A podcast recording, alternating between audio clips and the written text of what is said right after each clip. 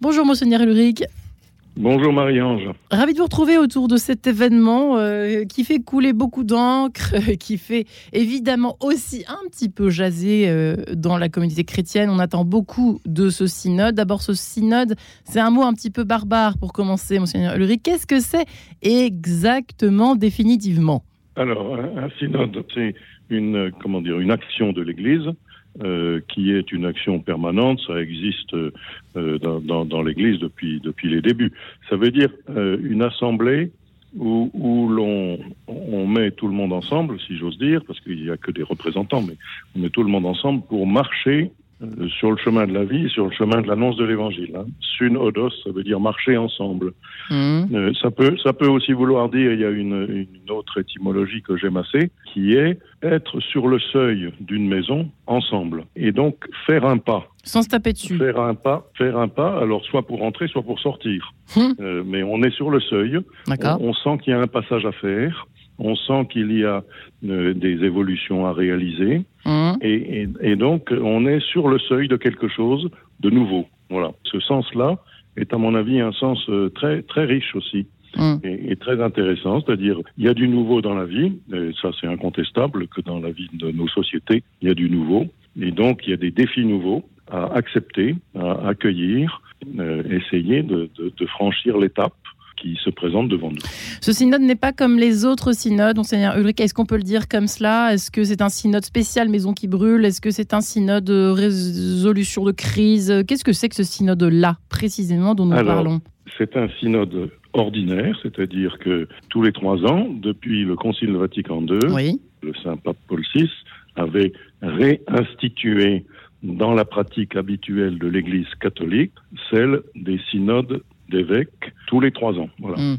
Et donc, c'est depuis 60 ans maintenant, presque, c'est la 16e session ordinaire. Euh, Donc, euh, tous les trois ans. Alors, il y a eu des synodes extraordinaires. Celui-ci est un synode ordinaire. Voilà. Et, et ça, c'est très important. Ça veut dire que dans la vie habituelle de l'Église, le pape François a pensé qu'il fallait aborder ces sujets de la nouveauté des questions qui se présentent euh, à l'Église aujourd'hui et, sur lesquelles il faut absolument discuter. Donc, alors, alors est-ce que vous allez me dire si euh, c'est que les journalistes qui disent ça ou si c'était vraiment euh, axé là-dessus, le mariage des prêtres, la place des femmes, l'accueil des LGBT, le, euh, le divorce des fidèles, etc. Est-ce que ça fait partie des gros sujets ou alors est-ce que c'était au contraire à la marge des principaux sujets et sinon quels étaient-ils ces principaux sujets?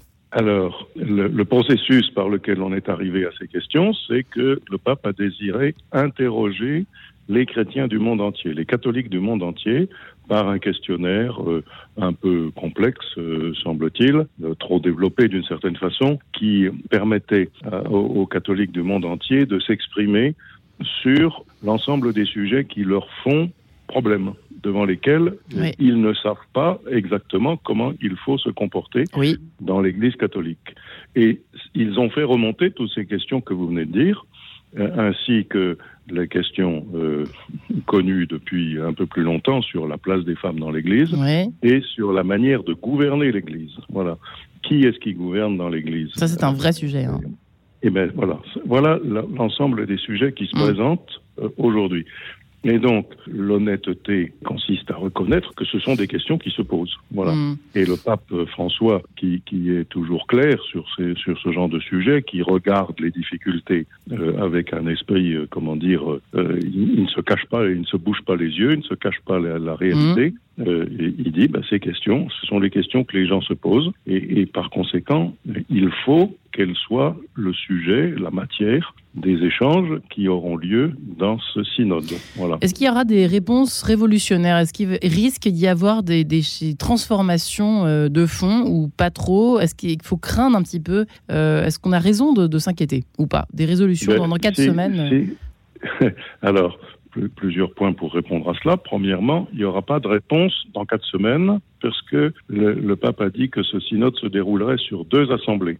Hum, Une en octobre 23, l'autre en octobre 24. La deuxième, euh, ma deuxième réponse, c'est que si je savais d'avance euh, les solutions qui seront adoptées, on n'aurait pas fait de synode. on ne se serait pas cassé la hum, tête si on savait d'avance ce qu'il faut faire. Si justement c'est parce qu'on ne sait pas ce qu'il faut faire, qu'ensemble, honnêtement, on le regarde et, et, on, on, prend le temps de la conversation sous le regard de Dieu, avec la force de l'Esprit Saint et en faisant confiance à Dieu pour qu'il nous montre le chemin. Est-ce que des dogmes pourraient être modifiés?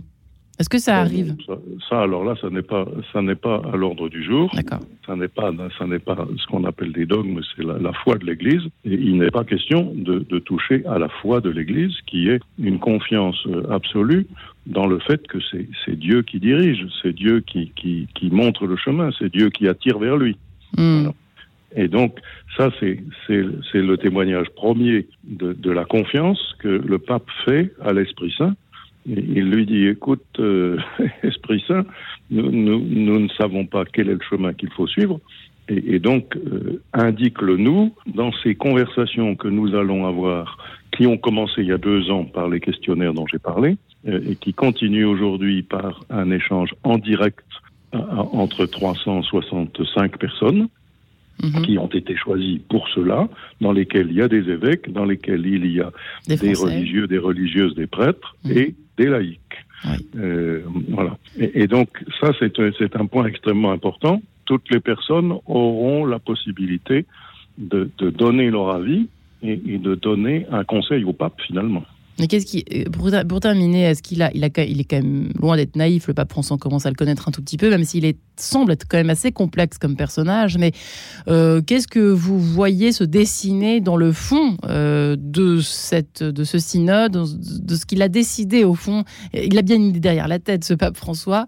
selon vous, ce serait quoi ben, Non, il a probablement une idée derrière la tête, comme chacun de nous, mais c'est pas, c'est pas le moment de c'est pas le moment de, de, de la révéler. S'il avait déjà dit tout ce qu'il tout ce qu'il souhaite faire, ben, oh, c'est pareil, on ne se serait pas réunis. Et vous espérez quoi, vous personnellement, Monseigneur Ulrich? Est-ce qu'il y a peut-être un espoir que ben, vous nourrissez? ben, J'espère que de fait, ils viennent euh, assez clairement à l'esprit euh, des catholiques euh, et du monde entier, que les catholiques font confiance à Dieu et qu'ils acceptent à la fois l'autorité du, du, du pape et l'autorité des évêques pour clôturer un discernement, pour voilà, pour dire, eh bien voilà, on a bien réfléchi, on a prié, on a demandé à l'Esprit Saint son aide, et voilà le chemin qu'il faut faire. Comme dans les actes des apôtres, à l'Assemblée de Jérusalem, quand il s'est posé des questions sur l'accueil dans l'Église de gens qui n'étaient pas d'abord des Juifs. Eh bien, ça a été, on a réuni une assemblée et à la fin, on a dit, eh bien, quand on est animé de la foi chrétienne, on peut accueillir dans l'Église des personnes qui n'ont pas d'abord été préalablement des Juifs. Et ça a été une ouverture formidable pour euh, aller euh, annoncer l'Évangile à toute la terre. Eh bien, merci Monseigneur Ulrich. Et puis, on se dit à bien sûr au week-end prochain pour la suite de cette réflexion. Peut-être qu'on aura plus d'informations sur ce qui se dégage de ce synode. Merci beaucoup, Monseigneur Ulrich. Merci beaucoup. Bonne journée.